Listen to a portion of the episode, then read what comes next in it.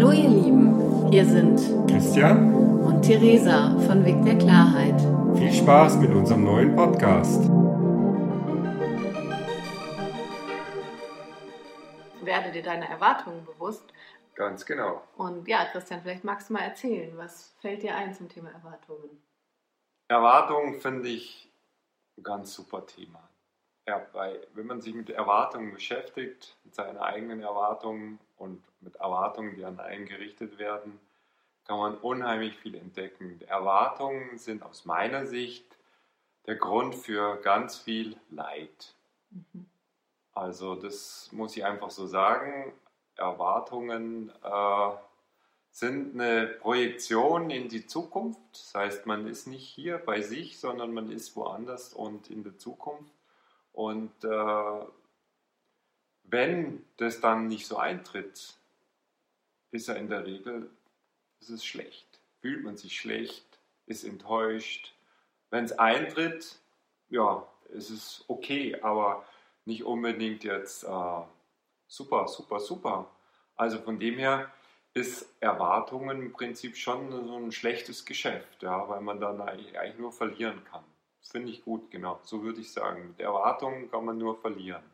Man lässt sich nicht mehr so richtig überraschen vom Leben. Zum Beispiel. Ja, man, man schaut einfach, naja, ich hätte gern, dass das passiert in meinem Leben, das passiert und hat auch dann viel mit Kontrolle zu tun. Absolut, weil, wenn man sich genau überlegt, dadurch, dass man ja schon in etwa weiß, wie etwas sein soll, hat man Erwartungen, in dem Fall zum Beispiel häufig an andere Menschen die, dann, die man nur noch zu Schauspielern degradiert, indem man äh, erwartet, dass sie so und so sich verhalten, wie wenn man selber der Regisseur wäre in einem Theaterstück und die anderen sind nur Schauspieler, die den Text und die Rolle ausfüllen, die man ihnen zugeführt hat.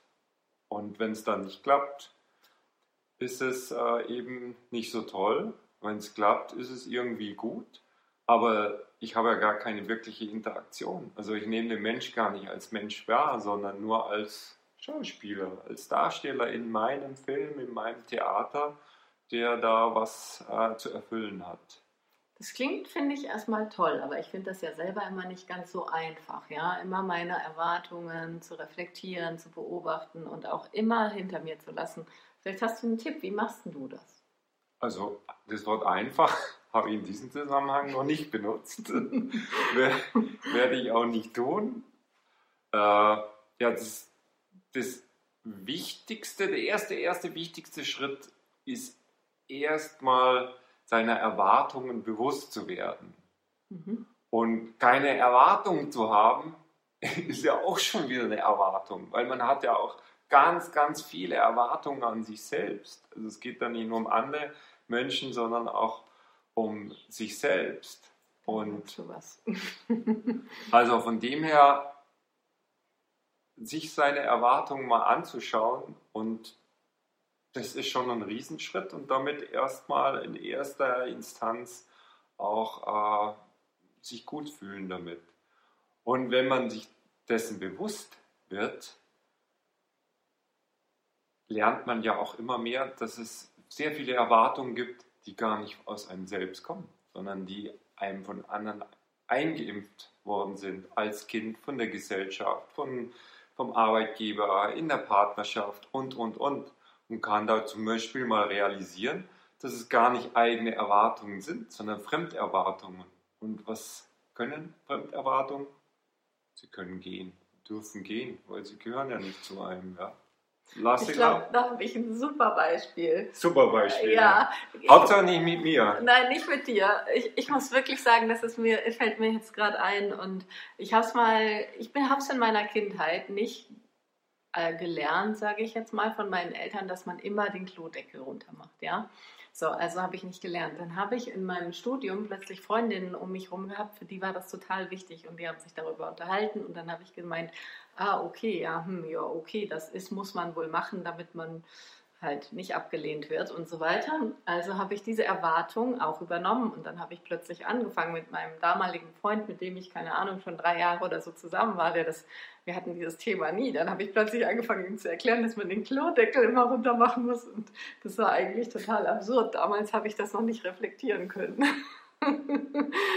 Aber heute kann ich sehen, ja, da habe ich eine Erwartung von jemandem anders auf mich übertragen und dann sogar noch an jemand anders weitergegeben. Konnte dir jetzt gar nicht folgen. Muss er jetzt oben bleiben oder nicht? Unten musste der sein. Unten Unten, also- musste der sein. Ja. Ja. Nach Feng Shui schon. ja. Ja, Aber auch das, das ist, Mai, ich meine, ganz ehrlich, was passiert, wenn der Klodeckel offen ist? Hm, Keine Ahnung. Es ist vielleicht eine Ästhetik, aber es ist im Prinzip wurscht. Aber wir wollen auch gar nicht zu tief auf das Beispiel gehen, sondern ich will, was ich mit dem Beispiel sagen will, wie krass wir einfach von, von unserem Umfeld geprägt werden. Ja. Ähm, Und es geht mir nicht um dieses Klodeckel-Beispiel, weil das von, muss von jeder Vera Birkenbiel gibt es ein extremeres Beispiel. Es gab eben einfach Stämme irgendwo im Urwald, wo man von einem 13-jährigen Jungen erwartet hat, dass er sich entfernt vom Stamm und dann mit einem Schrumpfkopf, also mit einem geschrumpften Kopf eines getöteten Gegners zurückkommt, um dann zum Mann zu werden. Ohne Schrumpfkopf brauchst du gar nicht wiederzukommen. Für uns ist es völlig absurd, aber für diese Menschen ist es völlig normal, diese Erwartung zu haben an einen jungen Mann. Und so gibt es auch ganz viele Erwartungen, die wir an uns haben, die wir aus der Gesellschaft, aus der Erziehung haben, die völlig unnötig, völlig unsinnig, unmenschlich Mhm. sind. Mhm. Und diese Erwartungen, das ist eine Riesenbefreiung, die gehen zu lassen. Ja. Weniger Erwartung zu haben, ist ein großer Schritt in die Freiheit, Mhm. die persönliche Freiheit. Weil viele Erwartungen, man denkt dann, wenn ich das habe, werde ich glücklich. Aber leider ist es auch oft so nicht. Wenn dann, genau das hast du am Anfang schon mal gesagt, oft ist es so, wenn etwas erfüllt wird, was ich irgendwie erwartet habe, dann ist es irgendwie der Setpoint. Aber und dadurch leben wir so halb, ja, du hast es schon mal gesagt, halb tot. Weil Halt so. entweder bin ich irgendwie unzufrieden, weil eine Erwartung nicht erfüllt ist oder sie wurde erfüllt und das ist mein Setpoint. Aber es ist nicht so, yay, das Leben hat mich überrascht, das ist was passiert, mit dem ich nicht gerechnet habe. Und ich kann in dieser Neugierde und Begeisterung bleiben. Das, ja, das, das, das geht dann echt verloren. Kann man sagen, dass man Erwartungen auch eine Art von Wunschgefühlen sind, also Gefühle, die man sich wünscht zu fühlen in der Zukunft? Ja, das ist eigentlich eine super Beschreibung. Also finde ich. Es geht wirklich darum, also und es geht, glaube ich, noch nicht mal unbedingt um die Zukunft, es geht auch manchmal ums Jetzt. Also ich kann mir jetzt auch wünschen, dass ich irgendwie, keine Ahnung, irgendwie du irgendwas veränderst oder mir einen Kaffee bringst oder was weiß ich was und dass ich meine, dann nur dann bin ich jetzt glücklicher. Aber es sind im Prinzip Wunschgefühle, entweder aufs Jetzt oder auf die Zukunft bezogen, ja. Sehr schön beschrieben. Da, da, da gibt es aber noch was anderes, das finde ich jetzt wichtig, dass wir das ansprechen, indem man im Prinzip bestimmte, na, du hast es gerade Wünsche genannt, vielleicht gibt es noch ein anderes Wort, egal, dass man Wünsche hat, ohne dass man Erwartungen hat. Das kann man durchaus trennen. Ja, kann man definitiv trennen. Ich finde es schwer, erklär es mir mal. Also ich weiß auch nicht genau, wie ich das erklären kann. Das kann ich fühlen. ähm, Ich es auch, an dem Kaffeebeispiel. schwer, das zu. Ähm, also ich merke halt schon, dass ich oft so eine Idee habe, was in meinem, wo ich mich in meinem Leben hin entwickeln möchte oder so eine Idee, was ich vielleicht irgendwann mal machen möchte. Aber es ist nicht, es wird nicht so starr, so, oh, das muss passieren. Eine Erwartung wird ja dann starr. Also vielleicht ist es das, dass so eine Erwartung wird dann starr. Und bei einer, bei einer, bei einer Idee oder einem Wunsch ist es noch so ein bisschen, oder vor allem bei einer Idee, bei einem Wunsch weiß ich nicht genau, das kann auch starr werden. Ich glaube aber bei einer Idee, da bleibt es frei. Es ist eine Idee und es kann sein, dass ich morgen eine neue Idee habe und dass es sich verändert und dass ich einfach entspannt bleibe, dass ich mit dem Leben fließe. Und es ist nicht so dieses, "Ah, das muss passieren. Ja, So, "Ah", dann bin ich voll zu. Ich muss das ein bisschen in meinem Körper zeigen, was gut. passiert.